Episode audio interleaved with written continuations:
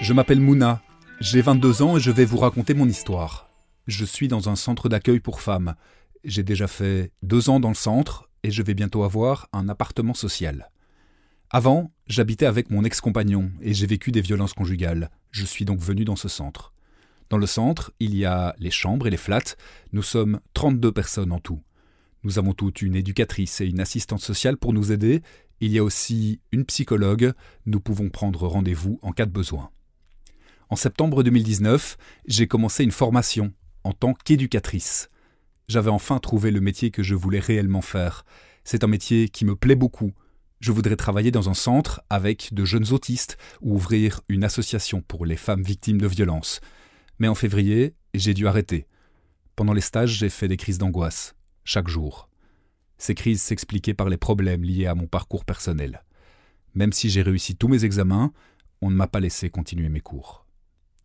Après deux semaines sans rien faire, j'ai voulu trouver quelque chose à laquelle m'accrocher, un truc qui me permettrait de reprendre confiance en moi. J'ai connu le service citoyen grâce à une amie.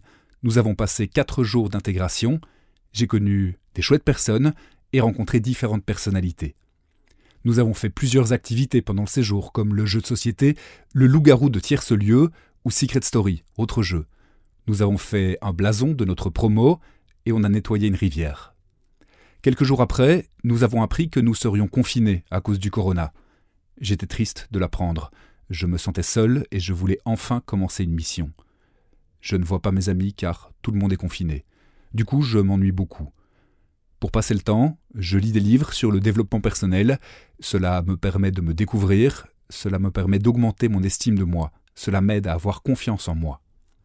Je passe mon temps à regarder des films, à cuisiner. J'essaye d'apprendre de nouvelles recettes. Quand je me sens seul, j'en parle avec mon éducatrice du service citoyen. J'espère que ce confinement s'arrêtera rapidement. J'ai envie de revoir mes amis, de reprendre le sport et de sortir autant que je veux. Scanner. Scanner. Scanner. Scanner.